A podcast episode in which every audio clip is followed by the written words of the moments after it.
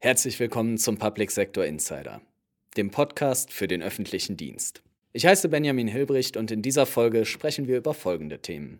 Wir interviewen diese Woche den SPD-Obmann im Digitalausschuss des Bundestages, Dr. Jens Zimmermann. Zwischen Sturzflut und Dürre. Wie managen Kommunen ihre Wasserversorgung? Wir haben recherchiert. Und die Gesellschaft wird immer älter. Deswegen fehlen auch dem öffentlichen Dienst immer mehr Fachkräfte. Wir denken über die Zukunft des Staates nach.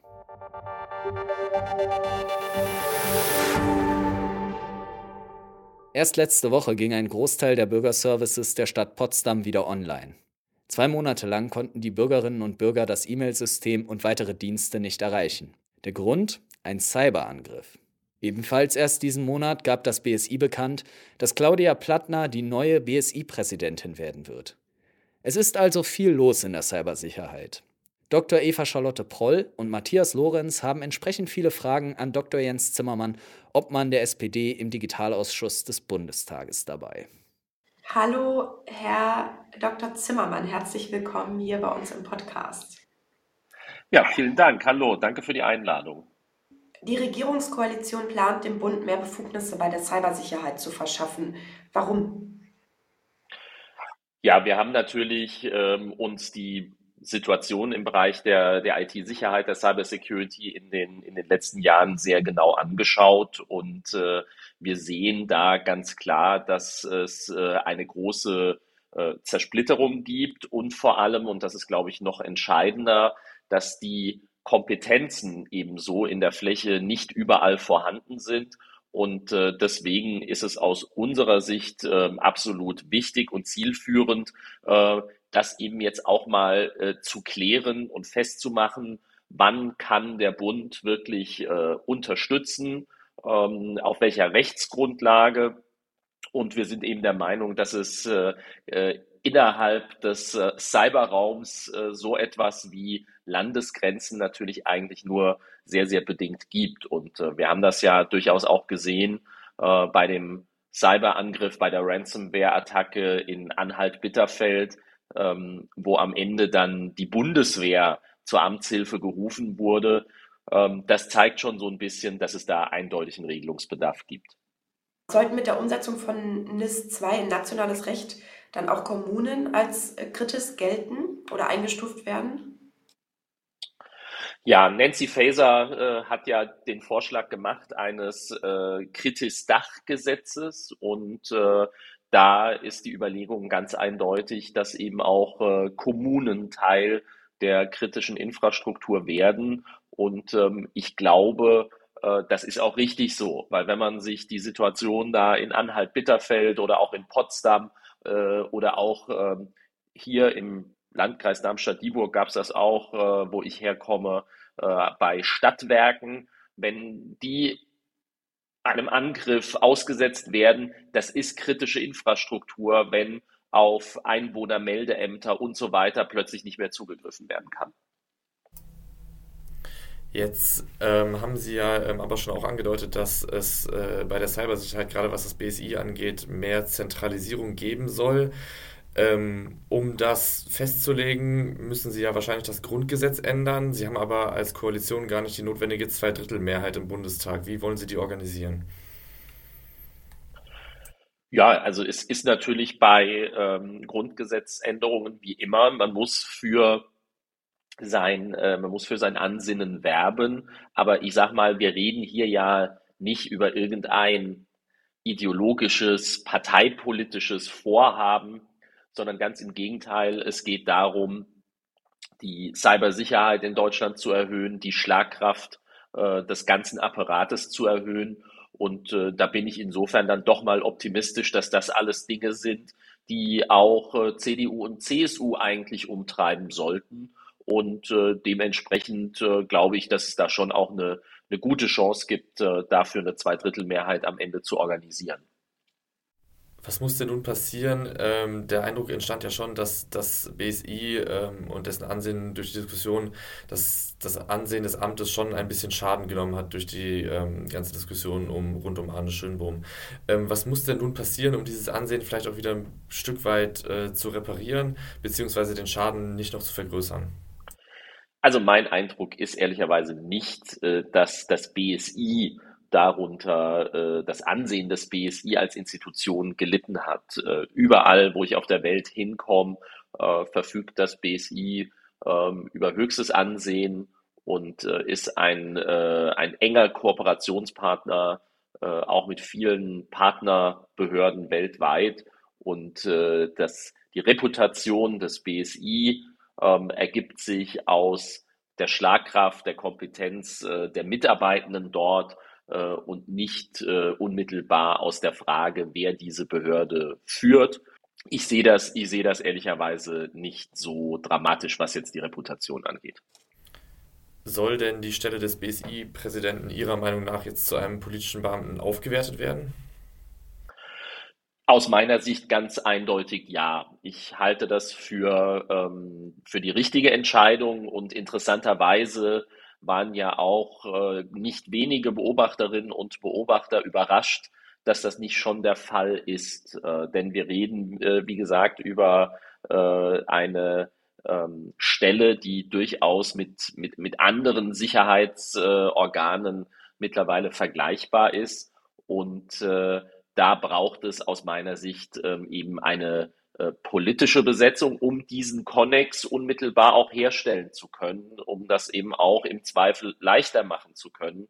Denn äh, nicht nur die aktuelle Innenministerin, sondern auch in vielen Jahren, wenn es vielleicht mal jemand anderes diesen Job macht, äh, dann äh, ist es einfach entscheidend, dass dieses Vertrauen da ist. Und aus meiner Sicht äh, passt das eigentlich auch äh, gut zusammen mit unserer Forderung zu sagen, äh, das BSI muss auch äh, in einem gewissen Maße unabhängiger werden, ähm, was bedeuten würde, dass die direkten Durchgriffsrechte des BMI ein wenig äh, zurückgedrängt würden, aber das in Kombination mit einer mit einem politischen Beamten, mit einer politischen Beamtin an der Spitze, ähm, das ist, wäre, glaube ich, eine, eine sinnvolle Weiterentwicklung des BSI.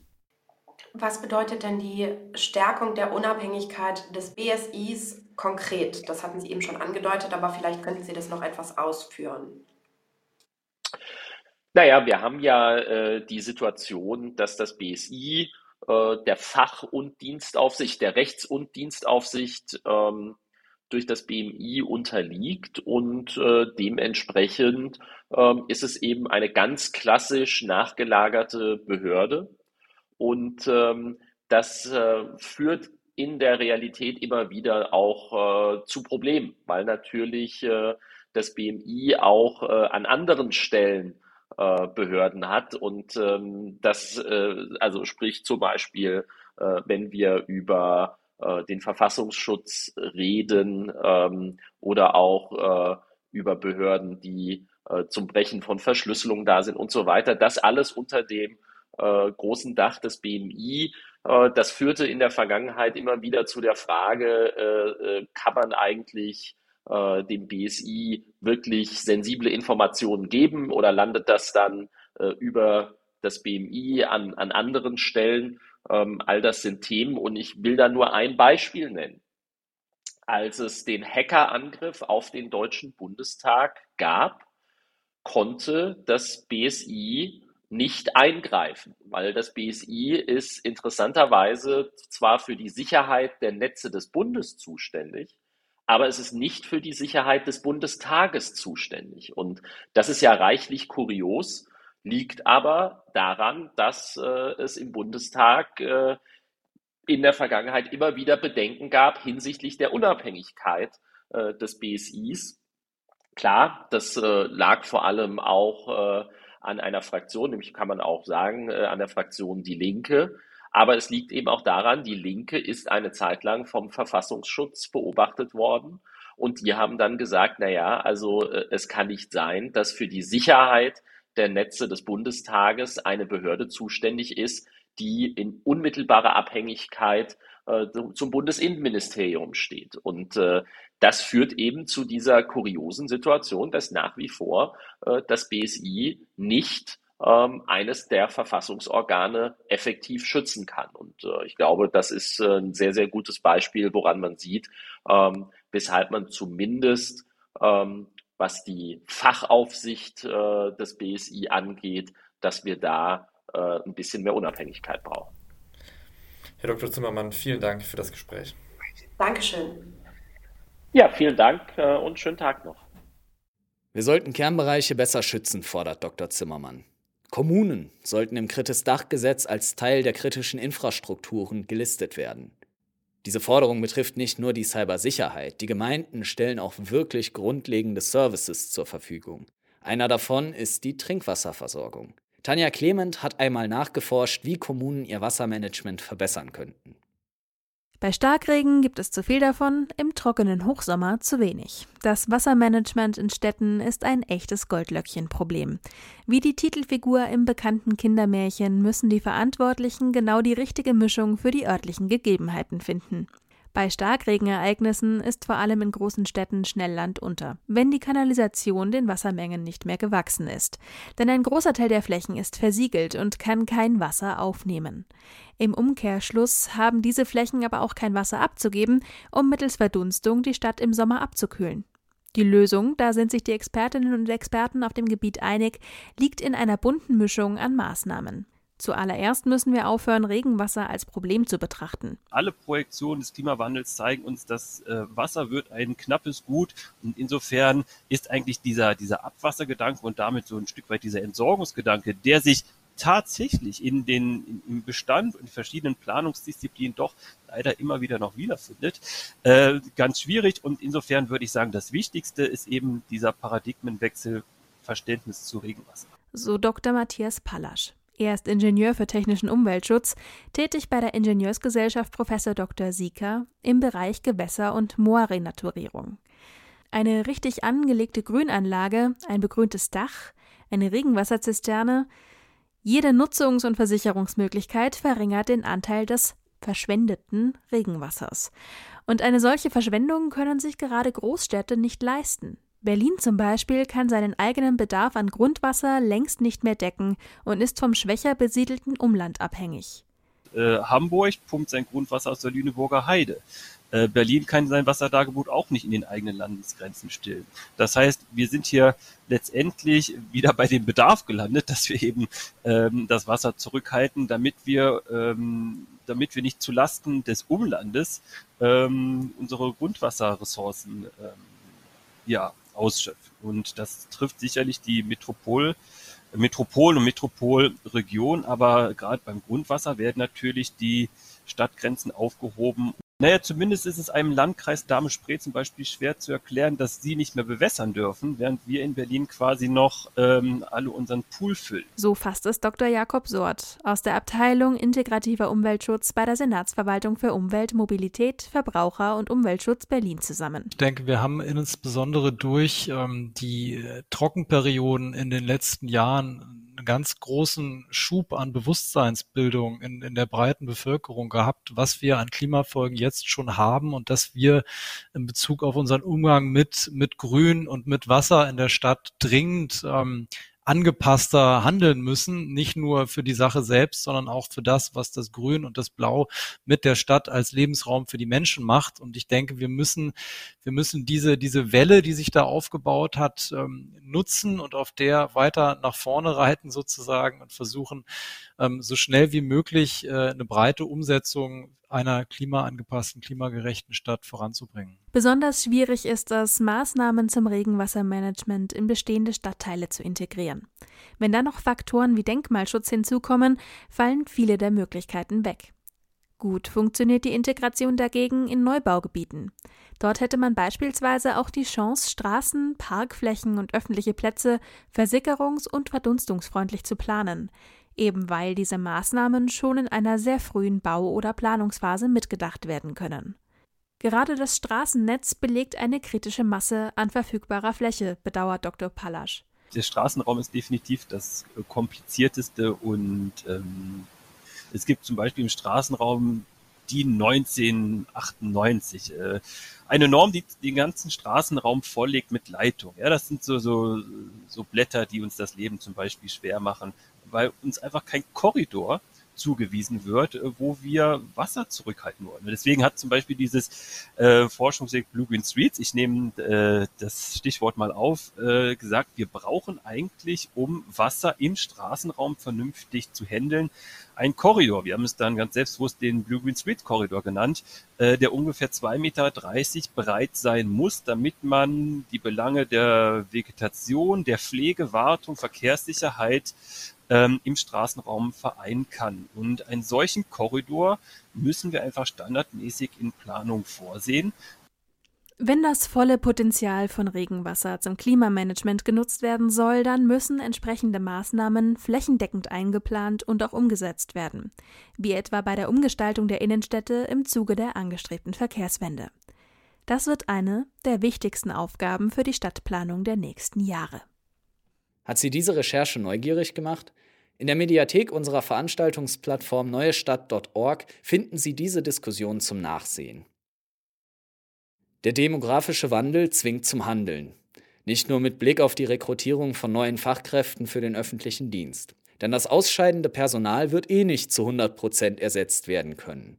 Und auch durch die Digitalisierung von Verwaltungsabläufen wird nicht genügend Personal freigesetzt. Was sich der Staat künftig noch leisten kann und was er leisten muss, kommentiert unser Kollege Jörn Fieseler. Es spricht mein Kollege Paul Schubert.